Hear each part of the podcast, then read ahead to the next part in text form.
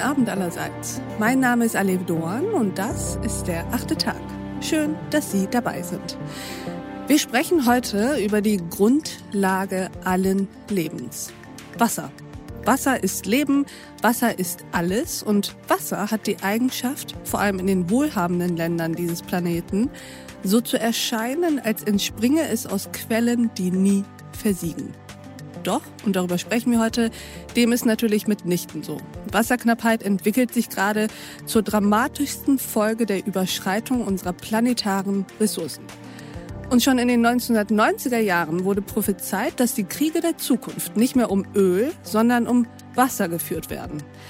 Wie weit sind wir eigentlich von dieser verstörenden Dystopie entfernt und was muss sich ändern, damit es nie so weit kommt? Darüber sprechen wir mit unserem heutigen Gast. Herzlich willkommen im achten Tag, Matthias Berninger. Hallo. Herr Berninger, würden Sie sich uns einmal kurz vorstellen?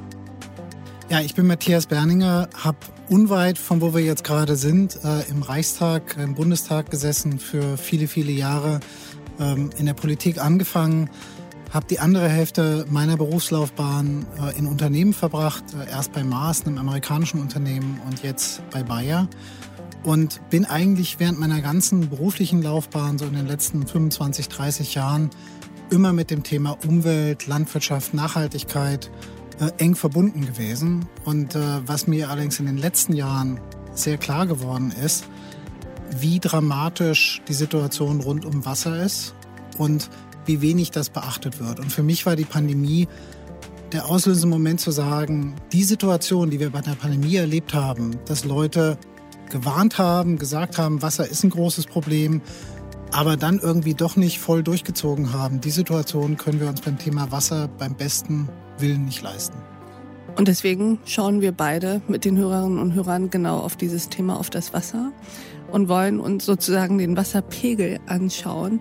Wo steht der eigentlich im Moment?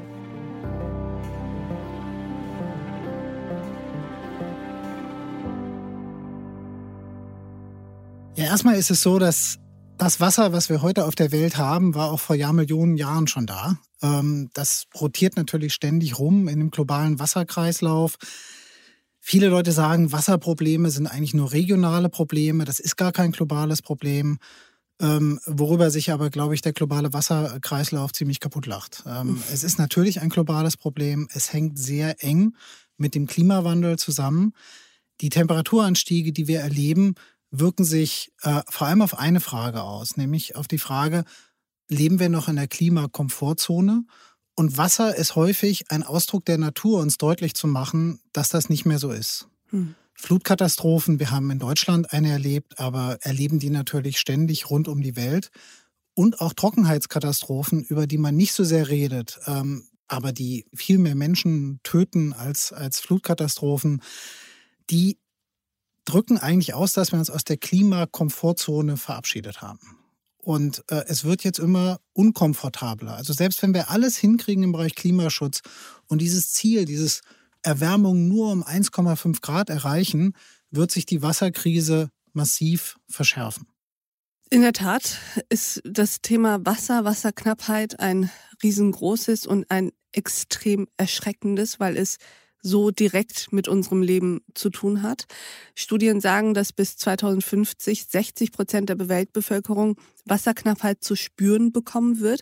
Und bereits bis 2030 sollen über 700 Millionen Menschen aufgrund von Wassermangel ihre Heimat verlassen müssen. Und gerade das Letztere ist doch total offensichtlich. Man muss ja kein Ökoaktivist sein, um daraus politische Handlungsmaßnahmen abzuleiten.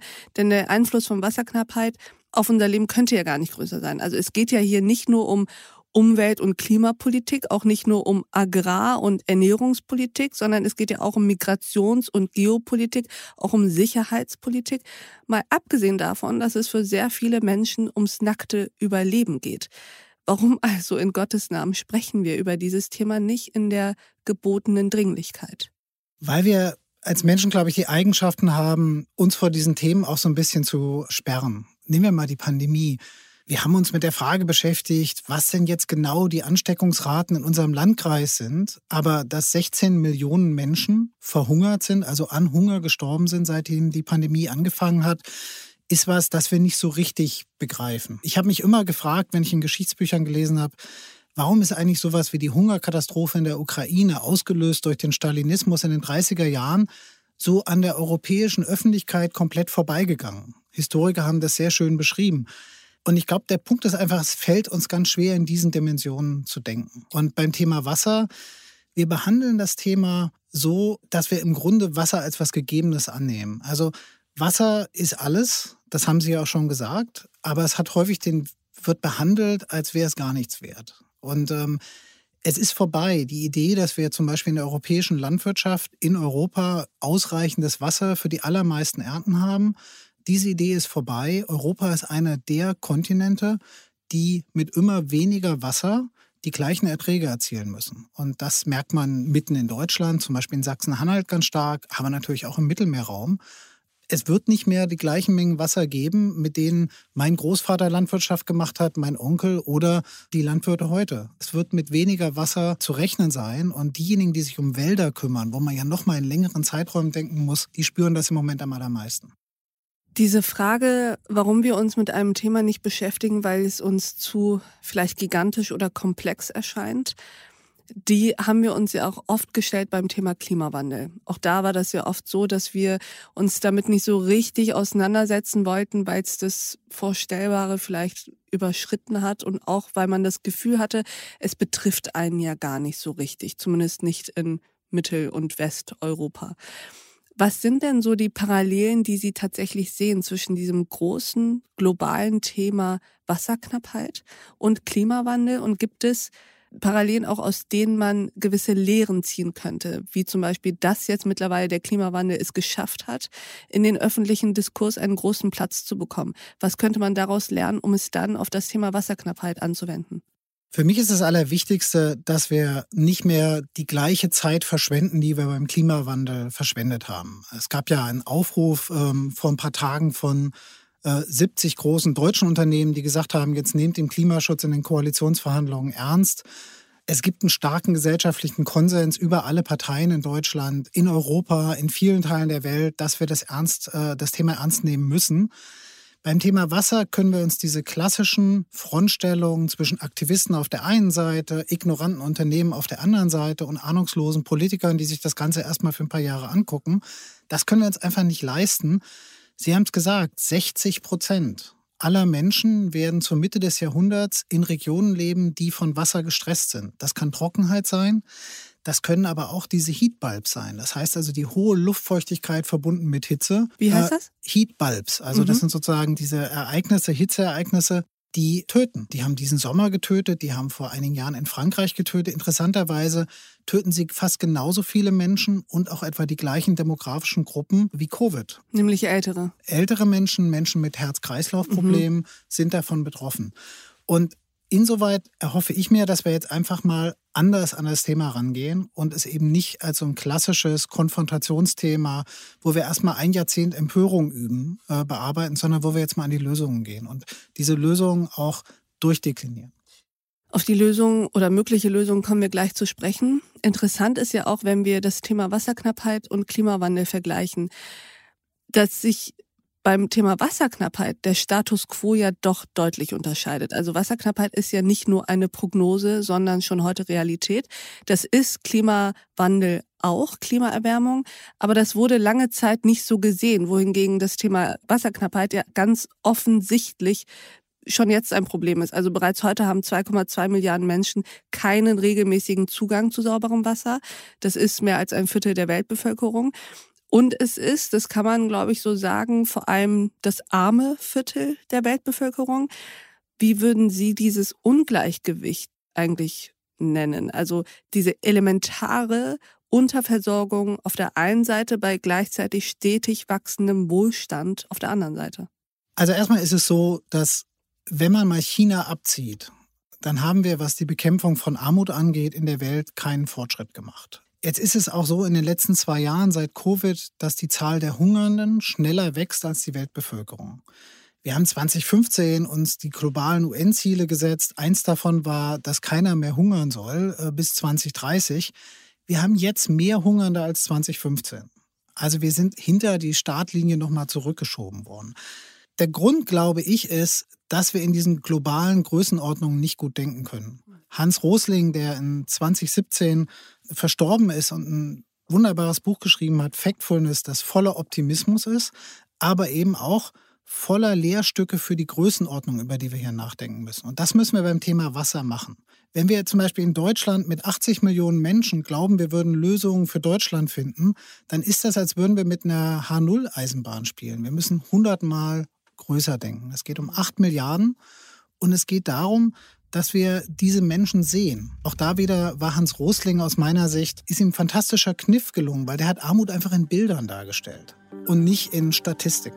Und wenn man diese Bilder sieht, dann glaube ich, dann kann man eher auch, auch eine Verbindung dazu bekommen. Beim Thema Wasser ist es genauso. Wir kennen die Bilder, ist ja sehr, sehr stark, Fluten, Trockenheit. Und, und das wird sehr wichtig sein, dass wir diese Bilder nutzen, damit sich was ändert.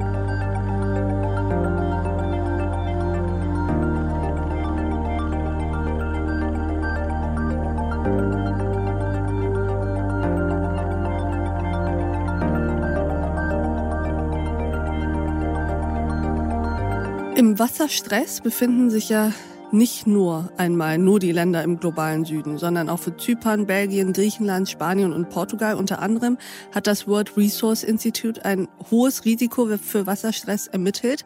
Wir sprechen gleich nochmal, was genau Wasserstress eigentlich bedeutet. Aber was bedeutet ein solches Risiko eigentlich ganz konkret? Angenommen, wir tun weiterhin nicht genug verbrauchen unsere Wasserressourcen über den Punkt der Nachhaltigkeit hinaus und der Klimawandel kommt äh, sozusagen noch erschwerend hinzu und beschleunigt den Prozess. Wie sähe ein Worst-Case-Szenario eigentlich aus? Ein Worst-Case-Szenario aus meiner Sicht führt zu massiven Flüchtlingsbewegungen weit über das, was Sie beschrieben haben. Ein Worst-Case-Szenario führt dazu, dass wir einfach, selbst wenn wir sämtliche Innovationen, die es gibt, vollständig nutzen, nicht genügend Nahrungsmittel für alle Menschen auf der Erde äh, bereitstellen können. Ich bin 71 geboren, seitdem hat sich die Weltbevölkerung verdoppelt und wir haben es eigentlich geschafft, das ohne Riesenhungerkatastrophen hinzubekommen. Und deswegen sind viele mit meiner Lebenserfahrung gehen auch davon aus, dass das selbstverständlich so weitergehen kann. Ich glaube aber, dass diese Realität im Moment in Frage steht, weil jede Pflanze Warum? besteht zu 70, 80 mhm. Prozent aus Wasser. Und wenn das Wasser nicht da ist, dann werden die Böden auch nicht in der Lage sein, genügend Nahrung überhaupt für uns zu produzieren. Und dann gibt es eben noch den weiteren Punkt, dass am Ende des Tages, glaube ich, wir, wir in einer Situation sein werden, wo Länder einfach unsolidarisch sein werden und sich sozusagen abschotten werden. Vor allem Länder entlang von Flussläufen, wo sozusagen unten am Ende der Flüsse immer weniger ankommen wird. Wir hatten diese Konflikte auch in der Vergangenheit, aber diese Konflikte jetzt als globale Konflikte zu haben, ist etwas, auf das die Welt nicht vorbereitet ist. Ich habe folgende Befürchtung, dass wir irgendwann aufgrund, also in einem solchen Worst-Case-Szenario, uns dann gar nicht mehr bewusst ist, dass der Ursprung dieser Probleme Wasserknappheit ist. Denn Wasserknappheit wird ja letztlich dazu führen, dass die Menschen aus den ländlichen Regionen in die urbanen Regionen flüchten werden, dass es da innerhalb auch von Ländern zu Migrationsströmungen kommt, dass dann die urbanen Regionen, also die größeren Städte, überfordert sind, es nicht mehr Mietraum für alle gibt, Arbeitsplätze sowieso nicht. Dadurch entstehen natürlich sozioökonomische Konflikte und das wiederum verstärkt die Konflikte in einem Land, verstärkt auch Terrorismus etc. Und wir berichten dann darüber und dann gibt es neue Flüchtlingsbewegungen auch in Richtung Europa. Und wir wissen gar nicht, der Ursprung von all dem ist Wasserknappheit. Es ist im Grunde wie eine Pandemie, wo man das Wort Virus noch nicht kennt. Das ist so ein bisschen unsere Wahrnehmungsstörung. Ich, ich teile da komplett die Einschätzung. Der, der UN-Generalsekretär Guterres hat gesagt, in 2023 will er sozusagen sämtliche Regierungschefs zusammenrufen und nach langer Zeit mal wieder auf der Ebene von Regierungschefs über Wasser reden. Die Frage ist, ob wir bis 2023 eine Agenda hinbekommen, die nicht in diesem technischen Klimasprech daherkommt, mhm. sondern die diese Probleme wirklich auf die Basis des Lebens, Wasser ist Lebens, auf die Basis des Lebens und des Zusammenlebens wieder zurückbringt. Da müssen wir hinkommen. Und es ist ja nicht so, dass wir hier von theoretischen Ereignissen reden. Die Flüchtlingskrise, die ja Europa massiv infolge des Syrien-Konflikts durchgerüttelt hat, ist ganz stark mit Wasser verbunden. Der Mittelmeerraum ist ein Raum, wo relativ große Wasserknappheit schon jetzt vorhergesagt werden kann und auch schon zum Teil existiert. Haben wir auch diesen Sommer gesehen. Dann kann man auch in den USA gucken. Die Flüchtlinge an der mexikanischen Grenze sind ja keine Flüchtlinge, die aus Mexiko kommen. Das sind die Klimaflüchtlinge mhm. aus Zentralamerika. Das heißt, wir haben diese Bewegungen schon und wir wissen, wie Trockenheit sich auswirkt. Wir wissen auch, was passiert, wenn Trockenheit kommt. Also wir haben es erlebt, dass zum Beispiel Kapstadt komplett ohne Wasser dastand. Die hatten sozusagen Tag Null, der Tag, wo sie kein Wasser mehr hatten. Das ist dann der Tag, an dem ich das Wasser anmache im Badezimmer und es, es kommt, kommt keins mehr. aus den Schläuchen. Mhm. Und dann können Sie noch in der schönsten Wohnung leben und Sie können den größten Luxus haben und Sie müssen sich trotzdem anstellen, um das elementare Wasser zu bekommen. Aber ist das nicht die totale Horrorvorstellung und gleichzeitig kommt die zusätzliche Horrorvorstellung dazu, dass es für manche Menschen Realität ist, jeden Tag, sich für Wasser anzustellen? Das ist so, das ist, die Wasserkrise ist auf der einen Seite die demokratischste Krise, die man sich überhaupt vorstellen kann. Weil Inwiefern? wir es alle brauchen. Mhm. Wir alle hängen davon ab. Mhm. Und wie gesagt, wenn es kein Wasser gibt, das sieht man ja auch heute in Großstädten in Indien, wo Wasser sehr stark rationiert ist. Wenn es kein Wasser mehr gibt, dann ist es auch unbezahlbar plötzlich. Mhm. Äh, und man kann es eben nicht bekommen. Und wenn man mit Leuten spricht, die sich da anstellen mussten in Kapstadt, dann merkt man, was das mit denen auch gemacht hat. Und die Frage ist, schaffen wir es, die Solidarität vorher zu mobilisieren, bevor wir alle solidarisch in dieser Schlange stehen? Mhm. Das ist die große Frage, glaube ich, an Politik, an Wirtschaft, aber auch an, den, an die vielen Organisationen, die diese Zusammenhänge sehr gut verstehen und sehr gut kennen. Und das World Resource Institute ist ein Beispiel dafür. Die Weltmeteorologische Organisation in Genf ist ein anderes Beispiel. Es ist eine UN-Organisation, vielleicht vor allem bekannt dadurch, dass sie diesen UN Climate Rat, die Wissenschaftler IPCC auch sozusagen managen. Die haben gerade eine Studie veröffentlicht, wo sie sagen, Leute, es ist nicht nur so, dass wir Wasserknappheit haben werden, es ist auch so, dass die Gesamtmenge des Frischwassers, des Wassers, das, das wir trinken können, für uns nutzen können, massiv abnimmt. Wo ist da der Unterschied zwischen Wasserknappheit und abnehmendem Frischwasser? Naja, also der große Unterschied ist, dass natürlich dass die Gesamtmenge des Wassers wird immer gleich bleiben. Aber es wird immer weniger Wasser für uns verfügbar sein, weil es einfach als steigender Meeresspiegel, als Salzwasser da okay. sein wird. Also mhm. die abschmelzenden Gletscher in Alaska, im Himalaya, die verursachen dann natürlich Wasserknappheit. Und so ein Gletscher, wenn er einmal abgeschmolzen ist, dann wird er sich nicht wieder aufbauen in Zeiträumen, die für uns Menschen relevant sind. Ja, da, die, die ist einfach warum, alles tausend, dauert, dauert alles tausendmal länger. Das sind totale Laienfragen. Aber warum sorgt ein abschmelzender Gletscher für noch mehr Wasserknappheit? Weil diese Gletscher sowas wie die Batterie von Flüssen und von unterirdischen Wasserreservoirs mhm. sind. Und die laden sich halt dadurch auf, dass es im Winter schneit. Und dann im Sommer schmelzen die, geben ein bisschen Wasser ab, im Winter schneit es wieder. Und also das ist ein Kreislauf, der sich über viele, viele Jahrtausende so etabliert hat. Und da wir aus der Klimakomfortzone rausgehen, schneit es plötzlich nicht mehr zum Beispiel in den Rocky Mountains so viel, wie, wie man sich das vorher ausgemalt hat. Die Folge ist, dass der Colorado River im Grunde ein Bächlein geworden ist.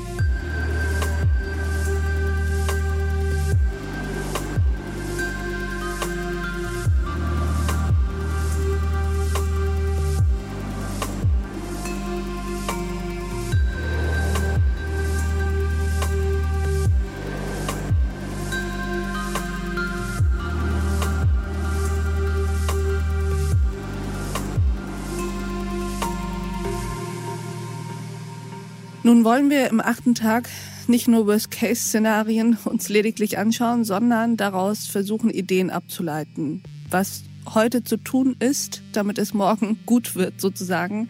Was also ist zu tun? Was sind so die dringendsten Schritte, die aus Ihrer Sicht politisch, vielleicht aber auch tatsächlich technologisch, in Fragen der technologischen Innovation, aber darauf können wir gleich noch kommen, zunächst einmal politisch zu tun ist? Also ich glaube, was sehr wichtig ist, ist, dass man sich entlang von äh, Flüssen oder von Wassersystemen auf diese Krise vorbereitet und heute schon sich darauf verständigt, wie man auf diese Krise reagiert. Das heißt, dass man Pläne hat für mhm. den Wassernotstand. Und zwar Pläne, die auch einen fairen Ausgleich mit sich bringen. Was bedeutet das? Das bedeutet zum Beispiel, dass man von vornherein festlegt, wie sich die Preise für Wasser ändern, wenn die Wasserknappheit kommt dass man Investoren, die wasserintensiv sind, von vornherein sagt, in bestimmten Regionen macht diese Investition keinen Sinn mehr. Mhm. Das ist ein Punkt. Und dass man sich über Landesgrenzen hinweg äh, verständigt. Ein weiterer Punkt ist, dass wir überlegen, wo kommen denn die großen Konsummengen bei Wasser her? Und da gehört natürlich Ernährung, Landwirtschaft ganz stark dazu. Wenn Sie sich angucken, wie viel Wasser gebraucht wird, um Fleisch zu produzieren, ich will da keine Zahl in den Raum stellen, weil dann ist immer. Das ist mal die Frage, wie viel bringt das eigentlich? Es bringt wahnsinnig viel. Also die, ist das so? Also wir, wir trinken vielleicht zwei, drei Liter Wasser am Tag, ähm, aber um Fleisch zu essen, ist es ein um, um Längen größerer Faktor. Die streiten sich die Gelehrten, ob der Faktor 50 ist oder ob der Faktor sogar 500 ist. Äh, ich sage Ihnen ganz ehrlich, der ist so viel größer dass für mich völlig klar ist, wenn man Wasser sparen will, ist zum Beispiel Milch durch Hafermilch zu ersetzen keine ganz schlechte Idee. Mhm. Ganz praktisch gesprochen.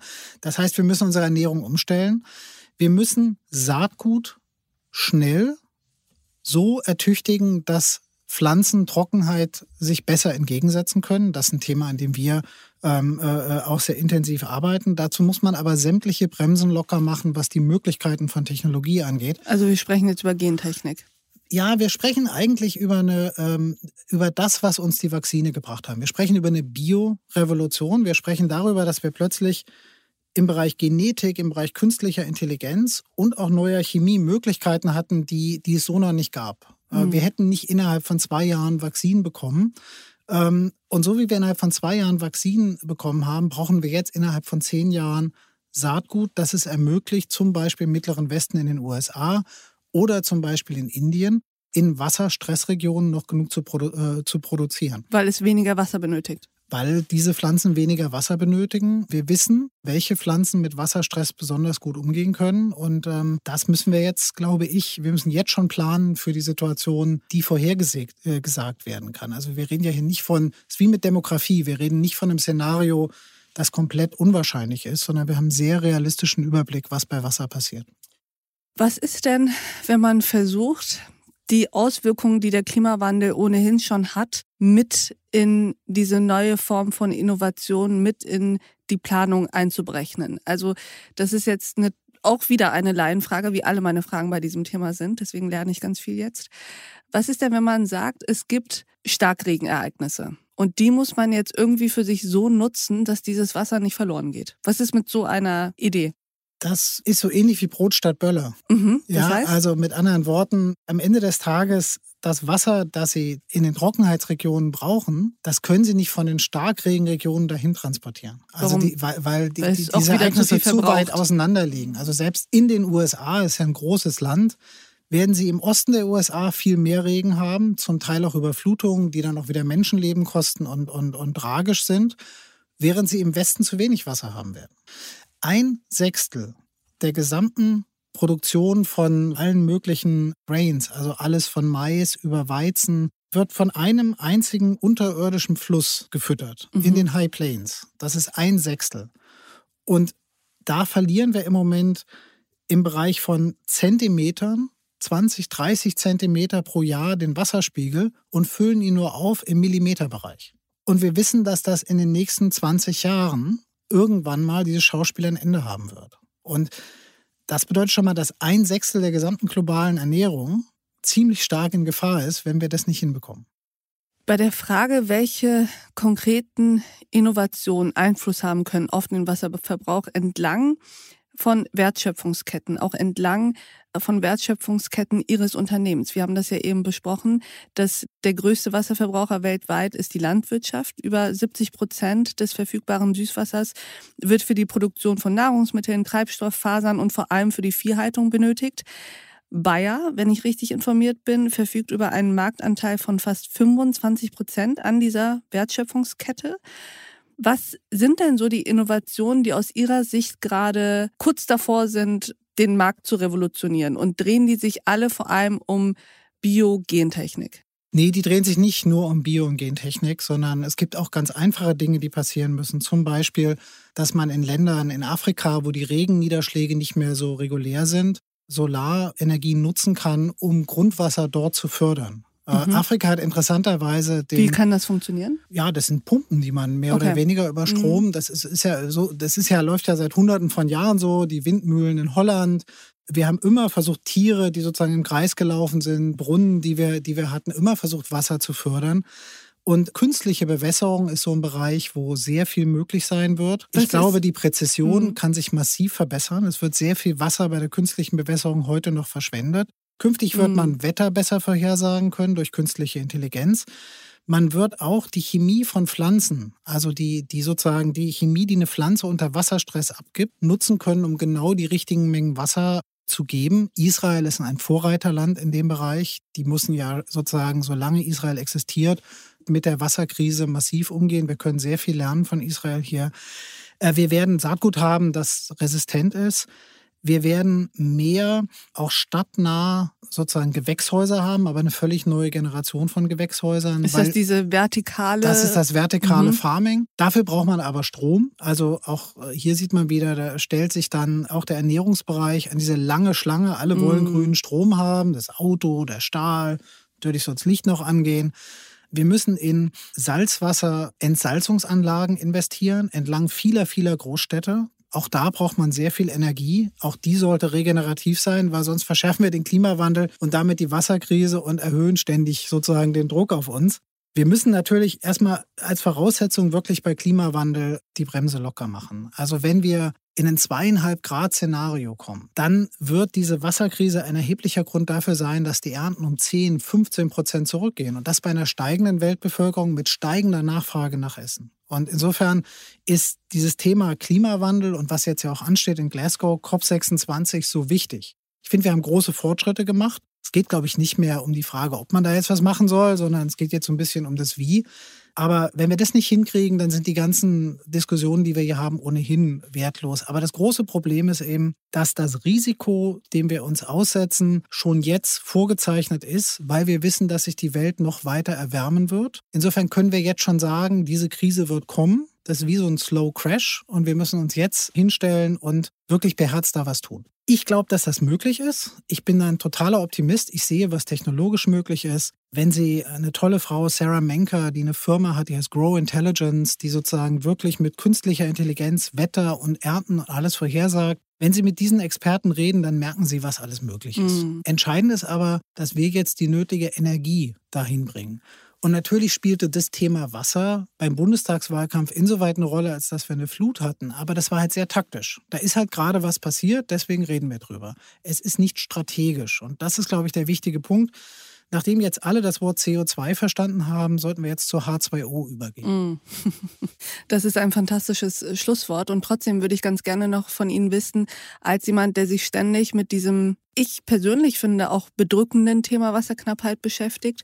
Und Sie haben es eben angesprochen, äh, Hafermilch würde schon mehr Sinn machen als Kuhmilch. Wie ist das in Ihrer Ernährung? Hat Ihre Arbeit auch Auswirkungen auf Ihre Ernährung? Wie viel Fleisch essen Sie? Wie viel Kuhmilch trinken Sie? Ja, für mich war das relativ klar. Je mehr ich mich mit den Zahlen beschäftigt habe, dass wir unsere Ernährungs- und auch Konsumgewohnheiten umstellen müssen. Das gilt für mich sicherlich für Säugetiere.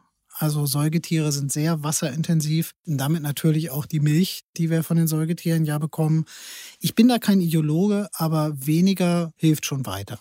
Das andere gute Beispiel ist, der, ist die ganze Modeindustrie. Die mhm. Frage unseres Bedarfs für immer mehr Baumwolle. Auch hier gilt es. Hat auch einen großen Wasserverbrauch, richtig? Ein riesen Wasserverbrauch, mhm. ein riesen Wasserverbrauch und vor allem wächst in Regionen, wo es immer schwerer ist, sozusagen verlässlich jedes Jahr diese Ernte hinzubekommen. Das heißt, die Bauern sind unter einem enormen Stress. Das äh, sieht man in Australien zum Beispiel, das sieht man in Afrika. Das ist so ein wichtiger Rohstoff, wo, glaube ich, uns allen klar sein muss, wir werden nicht so viel in Zukunft produzieren können, weil das Wasser einfach nicht da ist. Und Pflanzen, zum Beispiel Wälder unter Wasserstress, äh, sind ein Riesenproblem, das wir ja auch sehen. Also die Waldbrände kriegen wir auch nicht in den Griff. Das ist jetzt nicht so sehr meine, mein, mein Konsum, aber die brennenden Wälder sind für mich eigentlich das absolute Alarmsignal, weil die alle äh, Ergebnis von großer Trockenheit sind. Das macht die Wälder wahnsinnig anfällig.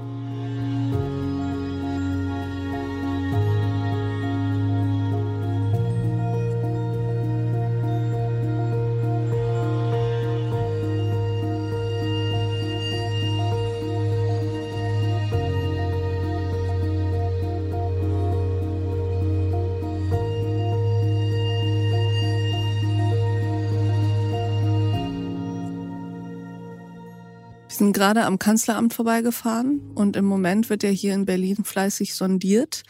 Sehr wahrscheinlich wird ein Teil der neuen Regierung Ihre ehemalige Partei, die Grünen auch. Ins Kanzleramt kommt sehr wahrscheinlich Olaf Scholz. Wenn Sie jetzt konkrete politische Forderungen in den Koalitionsvertrag hinein diktieren könnten, dürften, welche wären das? Also ich will mich da nicht mit, mit irgendwelchen Schlagworten und Bullet Points hier festlegen, aber zu verstehen, dass Wasser aus Außenpolitik Klimaaußenpolitik macht. Dass die ganzen Sicherheitsthemen, mit denen wir uns beschäftigen müssen, wir haben gerade das Debakel in Afghanistan erlebt, die Sahelzone, nicht umsonst, auch da großer militärischer Einsatz.